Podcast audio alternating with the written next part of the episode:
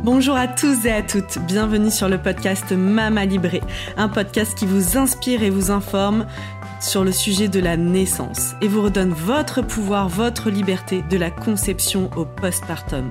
On parlera ici de naissance physiologique, d'allaitement, de conception, de préconception, de préparation à la naissance et bien sûr de postpartum. Si vous aimez ce podcast et que vous souhaitez aller plus loin, suivez-nous sur nos réseaux sociaux et retrouvez-nous sur notre nouveau site mamalibré.co, un site sur lequel vous retrouverez plein d'informations, de ressources, tout ce dont vous avez besoin pour vivre la maternité qui vous correspond.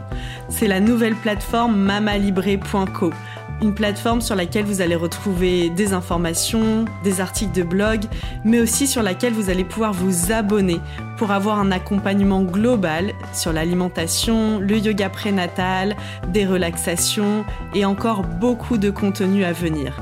À très bientôt sur Mama Libré.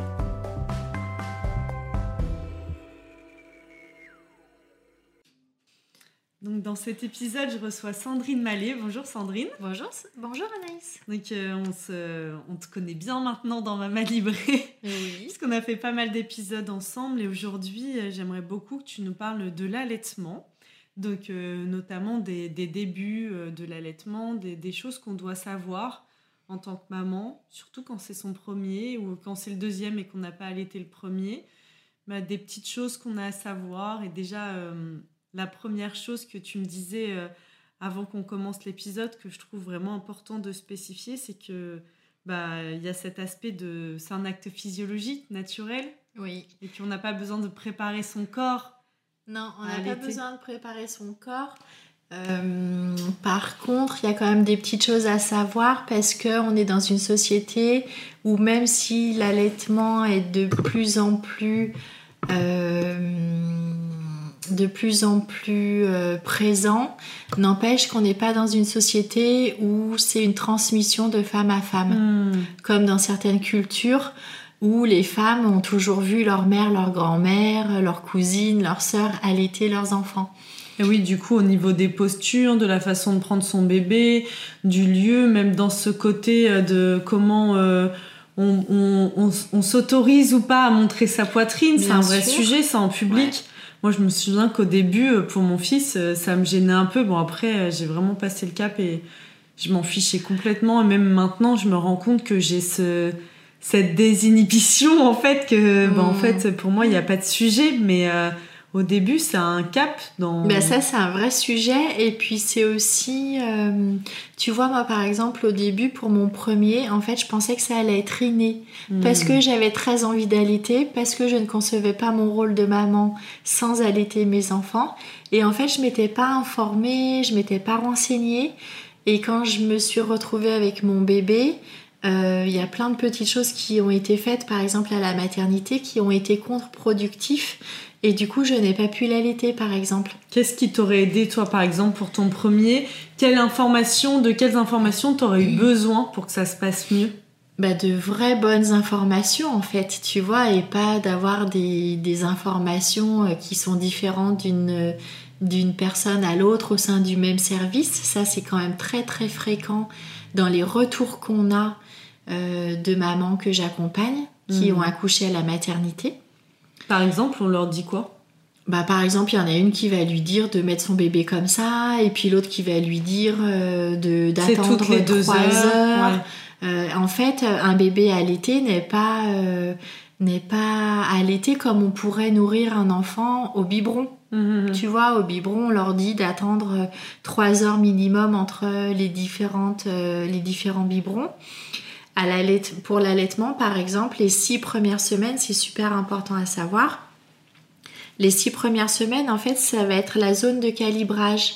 C'est-à-dire que ton corps va tout mettre en place pour que la production de lait se fasse, que la quantité de lait puisse atteindre son maximum pendant ces six premières semaines. Et ensuite, tu peux allaiter ton bébé six mois, trois ans, sept ans. C'est parti. C'est parti et tu auras toujours la même production de lait. Par contre, la composition du lait va changer au fur et à mesure pour répondre aux besoins du bébé et de l'enfant plus Mhm. tard. Mais euh, si, en, si à la naissance tu attends 3 heures pour que ton bébé tète, ben ça va pas. Et du coup, euh, pour que l'allaitement puisse bien se mettre en place et répondre euh, à la zone de calibrage, c'est vraiment les tétés en phase d'éveil. C'est-à-dire euh, c'est-à-dire le plus possible en fait. Et les phases d'éveil, c'est pas quand ton bébé a les yeux grands ouverts.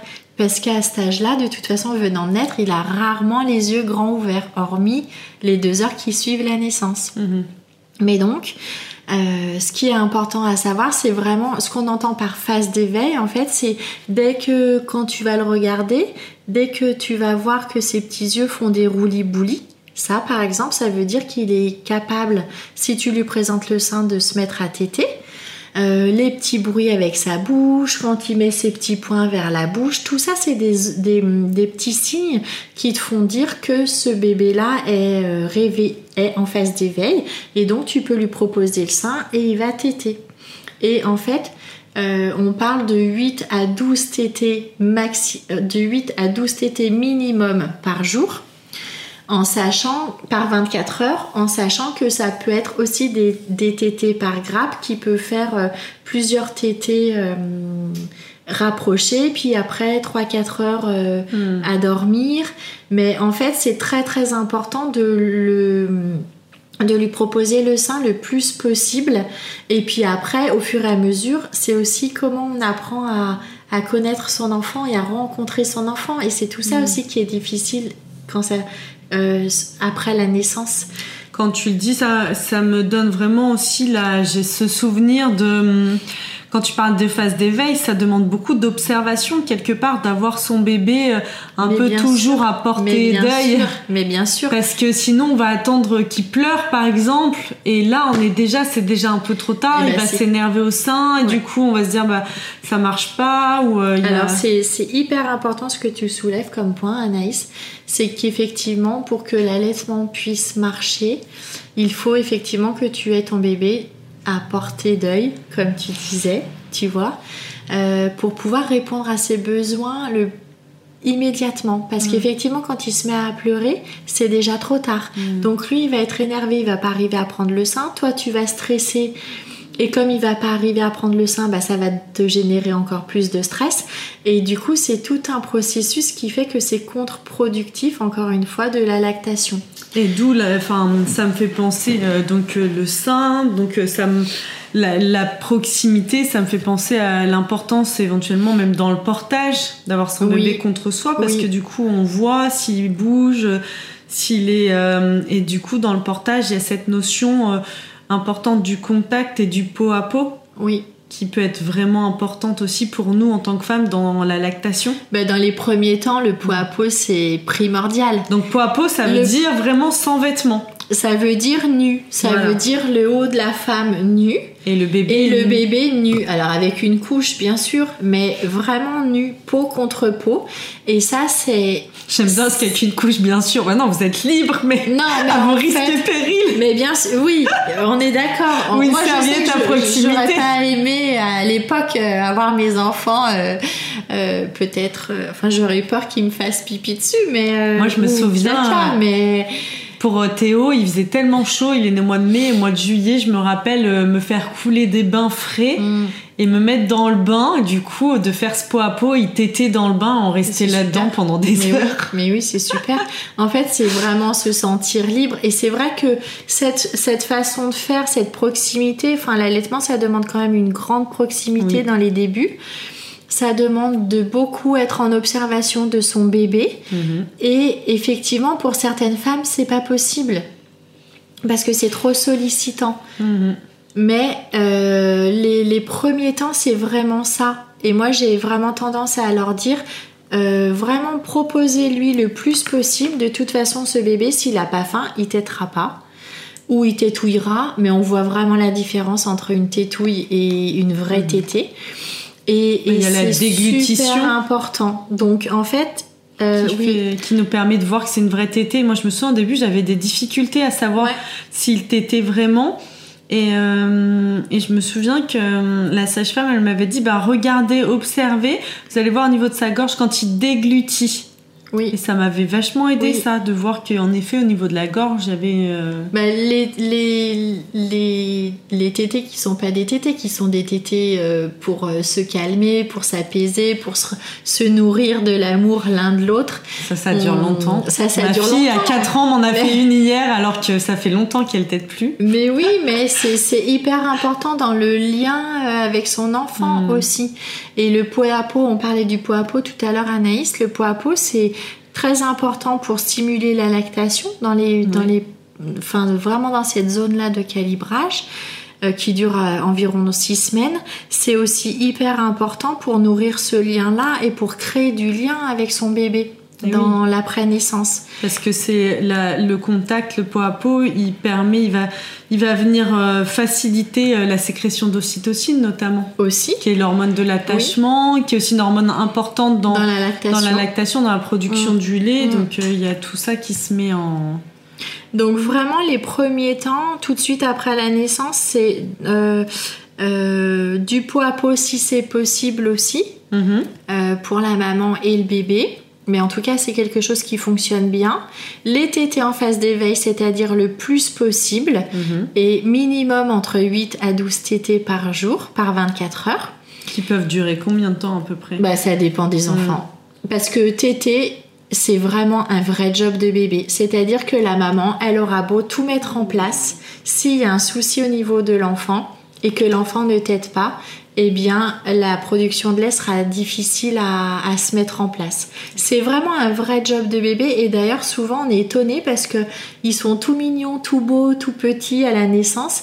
Et en fait, les premières fois quand on les met au sein, on peut être hyper surprise de la force de succion qu'un tout petit peut avoir.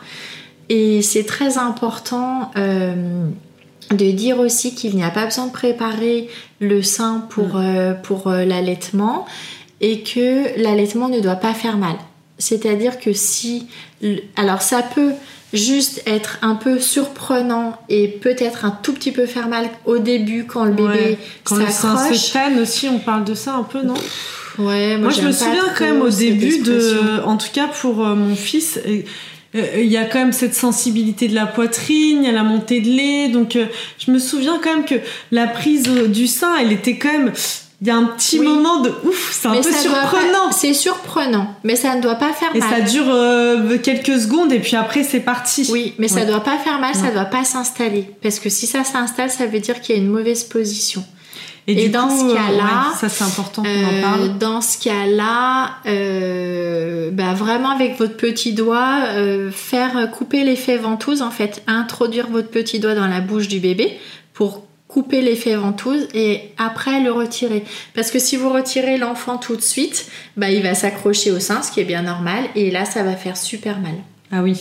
Et vraiment le Il y a aussi, on peut appuyer. Moi, je me souviens appuyer sur euh, mon- Ça, ça peut faire des crevasses, des fois c'est pas terrible, ça terrible. marche. Vraiment prendre le petit doigt, mettre le petit doigt, introduire le petit doigt dans la bouche du bébé pour vraiment couper l'effet ventouse qui lâche en fait. Et là, à ce moment-là, vous pouvez on le peut retirer. Et pour que le bébé soit bien positionné, c'est important de le positionner plutôt en contrebas du sein pour qu'il puisse faire un mouvement vers le haut pour pouvoir vraiment prendre euh, le mamelon correctement.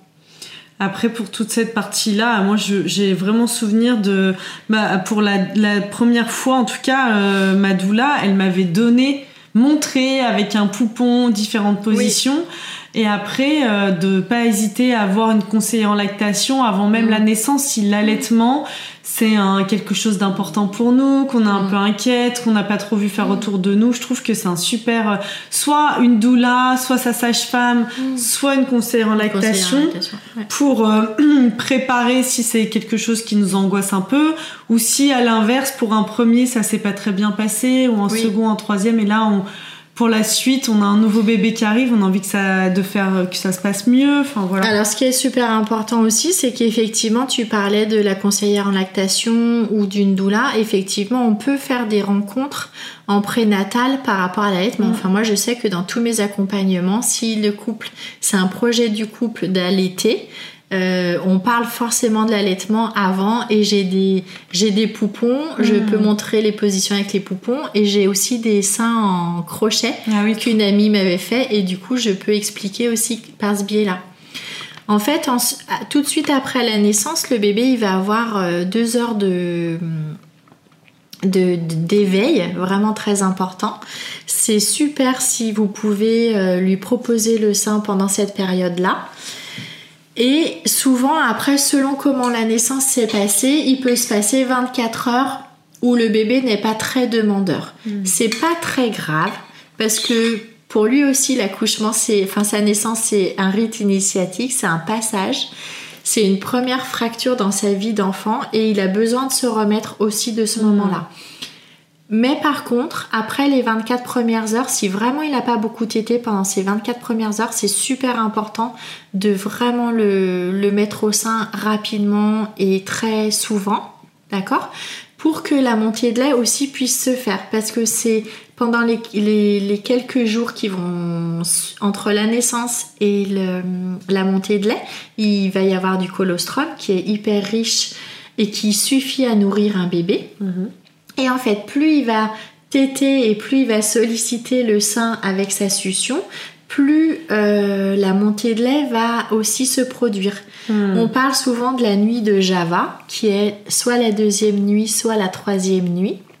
Et en fait, c'est une nuit qui est super importante, où le bébé va beaucoup, beaucoup, beaucoup pleurer.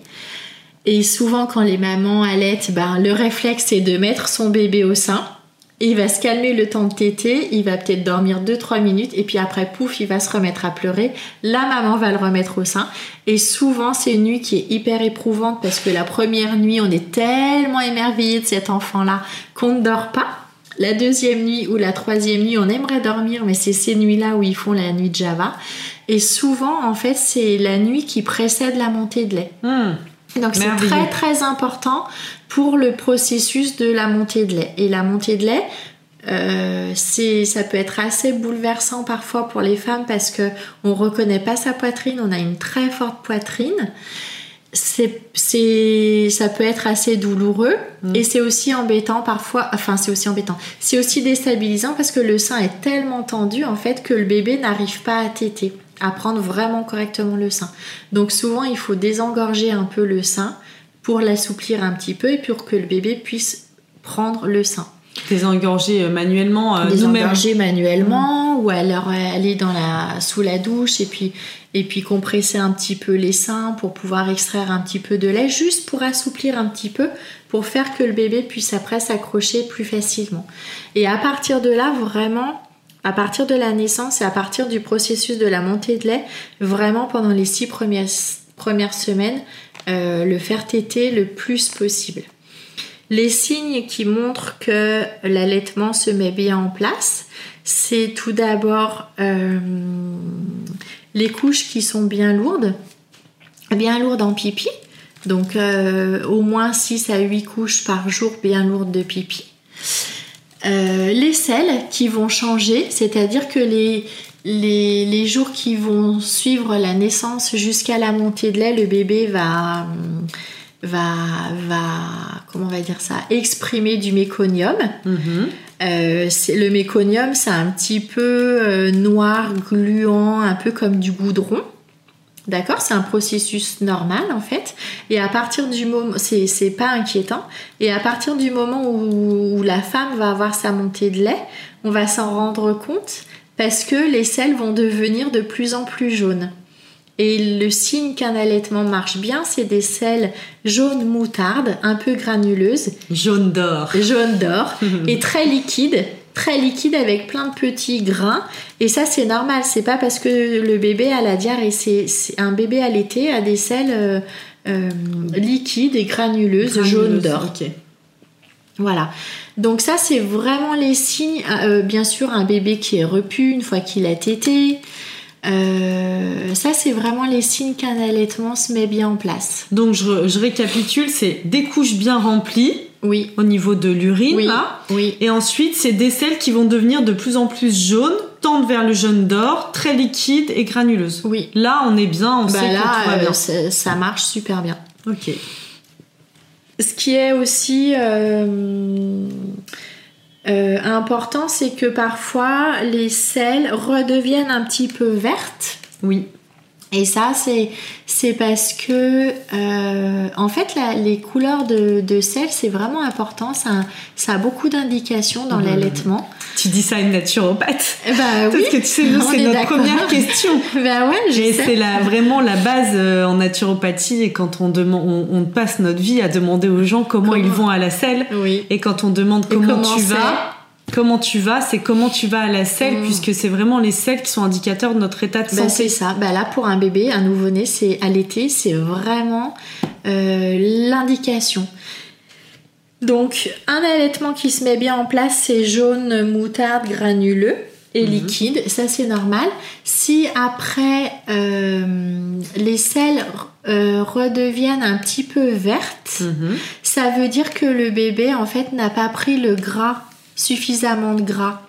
Parce que en fait dans le, dans le lait, euh, souvent on dit que le, les débuts de tété c'est euh, l'apéritif. l'apéritif, euh, tu vois, l'entrée, on va dire le hors d'œuvre. ensuite, il y a le plat consistant et il y a le dessert. Donc le premier lait, en fait, c'est un peu un lait à queue qui hmm. peut aussi, euh, en temps de forte chaleur comme, euh, comme en ce moment, euh, vraiment mettre le bébé au sein le plus souvent possible pour qu'il puisse se désaltérer et s'hydrater. D'accord. Ensuite, il va avoir du lait un petit peu plus gras. Et vraiment, à la toute fin, le lait va être très gras. Hmm. Plein, de, minéraux, de vitamines, de choses qui font que c'est ça qui le fait, qui le fait, lui fait prendre du poids. Et en fait, s'il va pas au bout de la tétée, eh bien, euh, il a pas, il, il s'est désaltéré, mais il n'aura pas eu assez à, à se nourrir. Et dans, dans ce cas-là, en fait, c'est pas très grave. Il faut juste euh, rétablir les choses. Et dans ce cas-là, en fait, vraiment reproposer le sein qu'il a tété la toute dernière fois pour qu'il ait vraiment le gras et ensuite passer à l'autre sein. Ok. Oui, parce qu'il y a toute cette. Euh, là, j'en profite que tu parles de, de passer à l'autre sein. Moi, je me souviens de ce casse-tête au début. Euh, donc, on a une mémoire de poisson rouge après avoir accouché. on est fatigué, puis on est dans l'instant présent. Enfin, oui, puis on, comme le temps s'est un peu arrêté, donc euh, il y, a vraiment un lâcher prise qui fait que tu, tu, tu, mm. lâches un peu prise sur plein de choses. Et du coup, moi, je me souviens de plus trop savoir où j'en étais. J'ai fait le droit, mm. sein droit, sein gauche. Mm. Est-ce que ça c'est vraiment très très important ou, finalement tu refais un coup puis même si c'est le même côté, tu passeras de l'autre? Bah peut-être si c'est le même côté, c'est chouette pour justement que le bébé ait tout le gras euh, de fin de tétée et puis quand tu as la sensation que le sein est vide, passer à l'autre sein. Après ça, c'est un sein ou deux seins, c'est très difficile à dire parce qu'en fait, il y a des bébés qui vont avoir besoin des deux seins, qui vont téter les deux seins à chaque fois, et il y en a un qui avec un sein sera repu. Hum, il s'est endormi au milieu de la tétée, donc bon, bah, on va pas le réveiller. Donc, euh, euh, donc ce qui est, moi j'aurais tendance à dire de proposer les deux seins et de voir comment le bébé réagit. Ok. Et peut-être qu'effectivement finir, recommencer par le sein qui a été en dernier, c'est chouette pour justement avoir le bon gras. Et en général, quand les mamans font ça, bah il y a il n'y a pas de problème de, de selles qui redeviennent un petit peu vertes. Et c'est vrai que souvent les mamans, elles ont la pression du corps médical par rapport à la prise de poids. Oui.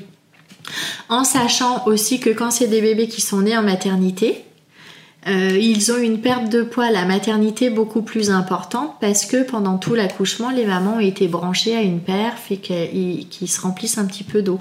Donc en fait, euh, mm. une fois que, que l'accouchement a eu lieu, bah, les bébés perdent du poids, mais en fait, c'est pas vraiment leur poids, c'est tout le liquide qui a été qui est passé aussi par les perfusions pendant l'accouchement. Ah, c'est intéressant, j'avais jamais entendu ça. On, on le voit pas ça euh, en général à la maison, quand c'est des bébés qui accouchent, qui naissent à la maison. Hmm.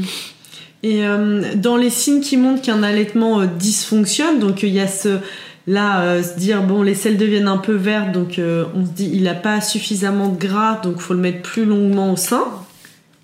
Ouais. Il y a quoi d'autre qui doit nous alerter ou nous faire dire tiens, bah, il y a les douleurs déjà? Les douleurs, si c'est un bébé qui pleure malgré qu'il vient de téter, tu vois. Hmm. Euh, là, on peut parler de reflux gastro-œsophagien, c'est-à-dire que quand on parle de reflux, on imagine toujours que c'est des vomissements oui. externes, mais en fait, pas forcément. Il y a des bébés qui vont avoir un reflux, qui vont vomir, et ça peut être des quantités qui paraissent énormes, mais en fait, pas tant que ça. Euh, en tout cas, c'est très douloureux et il y a aussi des reflux qui sont internes. Et là, les bébés ne vomissent pas. Mais par contre, quand il est allongé, il va être douloureux. Euh, en fait, ce sont des bébés qui ont besoin d'être énormément portés et portés en position verticale. Et du coup, si c'est interne, comment les parents ils le perçoivent? Bah parce que c'est un bébé qui pleure beaucoup. Hmm, d'accord. C'est un bébé qui est très douloureux et qui pleure beaucoup, qui est jamais qui est jamais en béatitude en fait. Donc même s'il n'y a pas de vomissement, eh ben, c'est une question à se poser. Ce qui, peut, ce qui pourrait aussi faire qu'un allaitement dysfonctionne, c'est aussi euh, tous les problèmes de frein. Oui. Euh, de frein de lèvres, de frein de langue, qui pourraient euh, provoquer des mauvaises positions du bébé et, et qui bah, du coup, il prend pas assez. Il, hmm. il prend pas assez de poids parce qu'en fait, la succion n'est pas bonne. Et dans ce problème de frein de langue, pour moi, ça a été le cas. Euh, souvent, on parle aussi de réflexe d'éjection fort. Donc, euh, quand on lait, il sort trop vite et trop fort. Ouais. Et euh, ben moi, c'était lié pour ma fille. c'était ce frein de langue. En fait, c'était la façon dont elle tétait, puisqu'elle avait un frein de langue. Elle stimulait pas comme il fallait entre guillemets le sein. Et du coup, euh, ben, réflexe du corps, euh, survie de l'espèce, et ben le corps, mon corps, envoyait fort euh, ce lait pour qu'elle elle puisse quand même se nourrir. Mais euh, ça, ça, crée aussi un inconfort au niveau digestif parce qu'elle ah bah recevait beaucoup de lait d'un coup, elle avalait de l'air, ça l'énervait, elle se retirait, elle en prenait, elle en avait de partout. Et en fait, ni elle ni moi n'étions dans, dans des tétés de confort. Et moi, c'est vraiment le fait d'avoir allaité une première fois qui m'a fait dire mais en fait il y a quelque chose qui est pas normal. Parce que j'avais un j'avais quelque chose pour euh, comparer finalement mais aussi d'indiquer que une tétée ça doit quand même c'est un moment euh, qui est quand même qui doit être agréable pour la maman comme pour le bébé ah bah, qui doit être serein. Oui. C'est un moment de sérénité donc c'est super important pour ça d'ailleurs que les mamans soient bien installées. Et ah c'est important de bien prendre le temps de s'installer euh, correctement et confortablement, c'est-à-dire le dos bien calé mmh. avec des coussins, euh, le coude ou le bras qui va supporter le bébé pendant toute la tétée bien calé aussi avec des coussins, un petit tabouret pour qu'elle puisse surélever un peu leurs jambes, euh, une bouteille d'eau à côté. Ça, c'est des, toutes des petits conseils qui sont super importants. Euh, parce qu'une fois que le bébé est bien installé, en fait, euh, ça, ça va. Tu parlais du réflexe d'éjection fort tout à l'heure, Anaïs. Euh, ça, le, signe que tu peux avoir un... Enfin, comment les mamans s'aperçoivent souvent qu'elles ont un réflexe d'éjection fort, c'est souvent quand elles entendent leur bébé effectivement qui, qui s'étouffe parce qu'en fait il reçoit trop de lait. Et dans ce cas-là, euh, ce qui marche bien pour le réflexe d'éjection fort en position, c'est la position ah. où le bébé est à califourchon sur tes genoux, donc à la verticale, et tu lui donnes le sein comme ça. Ah. Ou alors quand tu es en, semi-allongé et le bébé est allongé sur le ventre avec euh, le sein. Parce que j'allais dire, tu vois, moi. Rugby. Ouais, en califourchon ballon de rugby, c'était pas suffisant. Moi, j'ai passé jusqu'à euh, l'opération parce qu'on a dû lui, lui, enfin, lui faire couper ce frein de langue. J'ai fait trois mois d'allaitement allongé en fait. Ou allongé. Où je m'allongeais moi et je la mettais sur le côté. Et là, on revenait à des euh, tétés euh, vraiment calme, calme, sereine vraiment si j'étais dans un endroit où je pouvais pas m'allonger, en effet, je m'inclinais le plus possible. Mais euh, quand, quand, je dis euh, incliner, c'est vraiment comme si tu étais dans un bain de soleil, tu vois. T'es pas allongé, mais t'es pas droite. Mm. Et du coup, quand tu es semi-allongé, en fait, le bébé, bah, il est sur le long de ton ventre et il peut prendre le sein comme ça. Mm-hmm. Euh, ce qui est aussi important dans le reflux gastro-œsophagien, souvent les mamans, souvent les bébés qui ont des reflux comme ça, s'arc-boutent en fait. Ils font l'arc de cercle, tu vois, ils, ils, prennent le sein, mais des fois ils le lâchent, et puis ils s'arc-boutent, et en fait ça, ça peut être un signe que le bébé il a un reflux gastro-œsophagien. Hmm, d'accord. Et euh, alors les positions, c'est un peu compliqué de parler de position euh, bah, là. On fera une petite mais vidéo. ça, on pourrait faire une petite Sandrine vidéo. va vous préparer une petite vidéo sur notre compte Instagram pour nous parler des positions et nous Euh, montrer ses poupons. Exact. Et met ça en crochet. Voilà, Qu'est-ce qui est important à dire aussi? J'ai Bah, eu. Il y a quelque chose qui est important, moi, sur lequel j'aimerais revenir. Euh, je trouve qu'il fait vraiment partie du postpartum. Euh, tu as dit tout à l'heure euh, cette notion de, de sollicitation, de vraiment euh, du temps que ça demande. Oui. Et euh, je trouve, en tout cas pour les mamans que j'accompagne et que j'ai autour de moi, quand c'est ton premier, tu, tu peux pas envisager, tu peux pas le, le penser, tu t'imagines pas que ça va te prendre autant de temps. Mm. Et d'où l'idée de euh, se préparer en amont, notamment en- au niveau alimentation, d'avoir préparé des petits plats ou d'avoir euh, vraiment anticipé qu'il y ait des gens qui viennent te cuisiner. Parce que dans une journée, c'est, Bah, tu t'as dit tout à l'heure, ça. 7 TT, 7 à 10 TT 8 à 10, 8 à 12. 8 à Mi- 12. Mais ça, c'est minimum. minimum. Moi, je me souviens de journées Ah mais- entières où j'ai fait que ça. Oui, sûr. aller aux toilettes, parfois euh, cadeau du ciel, aller prendre ma douche. Mm. Enfin, donc du coup, c'était vraiment dans, dans ce don de toi. Oui. Et euh, ben même euh, te faire un repas, te servir une assiette peut euh, être difficile. Mm. Donc c'est important aussi dans l'allaitement, il y a quand même cette notion-là qui est pas à minimiser. C'est très beau d'allaiter, il y a plein de choses très très positives. En revanche, il faut pas non plus s'oublier. Donc, tu as parlé de l'hydratation. Moi, j'en profite ici pour, euh, bah, voilà, je reparle de l'alimentation parce que ben tout passe dans votre lait. Donc, Mm. euh, bah, bien sûr, de bien veiller à comment on s'alimente et pour soi, Bien sûr. ne pas se dénutrir en allaitant Non. parce qu'on le voit euh, quand même on perd euh, on peut Oui. perdre beaucoup de Oui. poids dans l'allaitement alors euh, c'est un côté sympa et bénéfique quand on a pris euh, du poids pendant la grossesse et tout mais il faut veiller à, à quand même garder euh, de la vitalité et puis euh, ne, bah, le bébé il prend tout ce dont il a besoin donc euh, nous aussi de, de, de bien se nourrir Mhm. et là euh, le bon gras est important et on a parlé aussi de, tu vois, on parle de reflux gastro-œsophagien, de, de tous ces problèmes au niveau digestif du bébé. Moi, je vois aussi beaucoup de mamans qui arrivent. Bon, bah, parfois, moi, ils viennent me voir plus tard.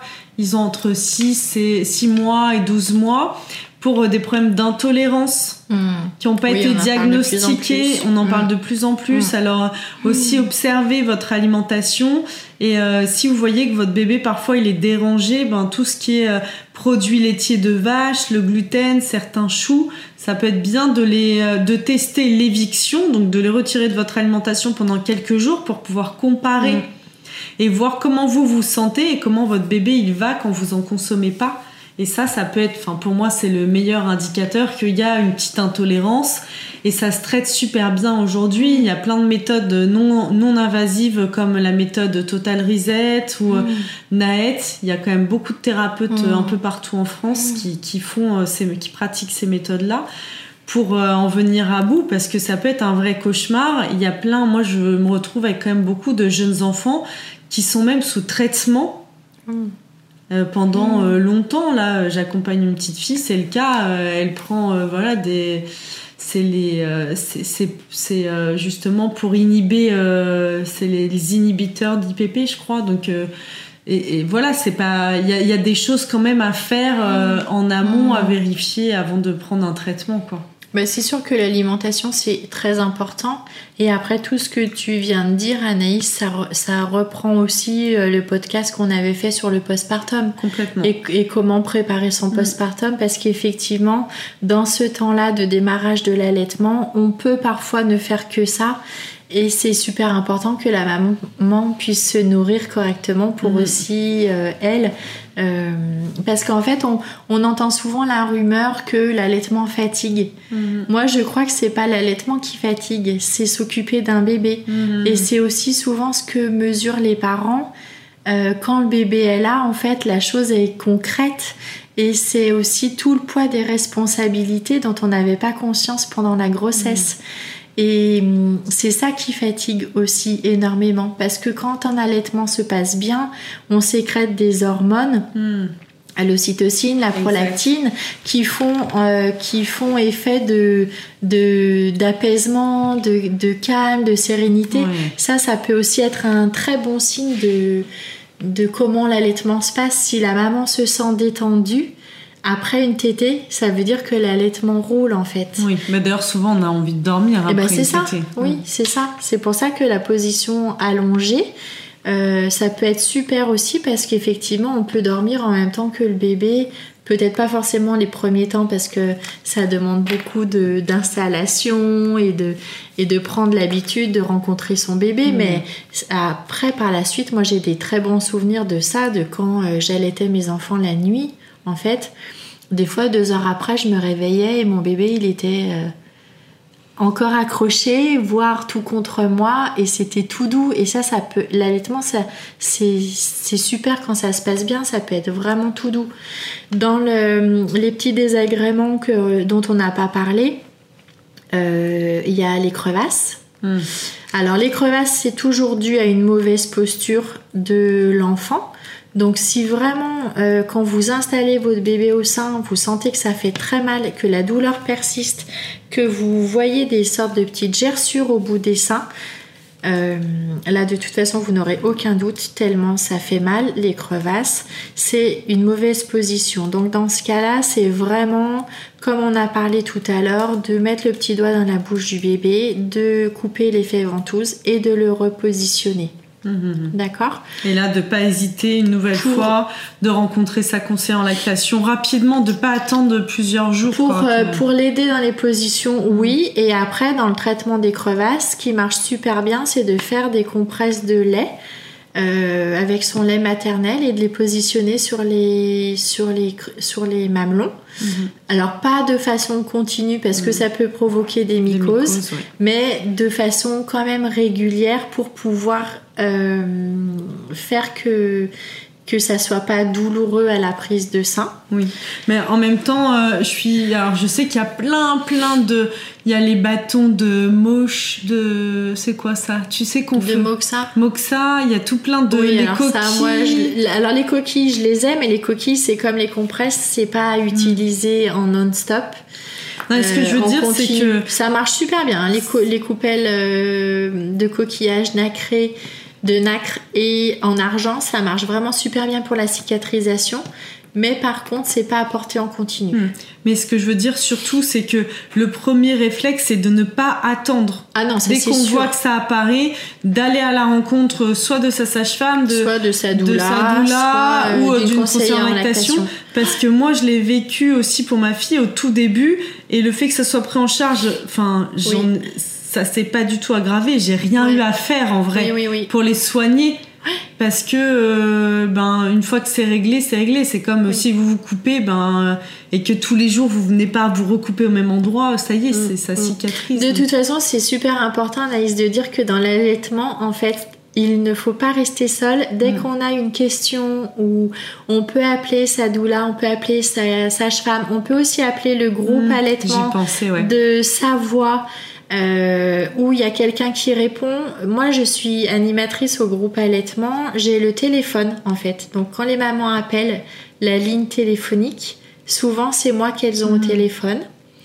Euh, et souvent, c'est pour, bah, pour toutes les mamans. oui, mais c'est pour. Euh, tu parles de la Savoie, mais il y a aussi au niveau ah bah national. Après, il y a la, la, League, et puis au niveau euh, local et régional, souvent il y a d'autres associations aussi.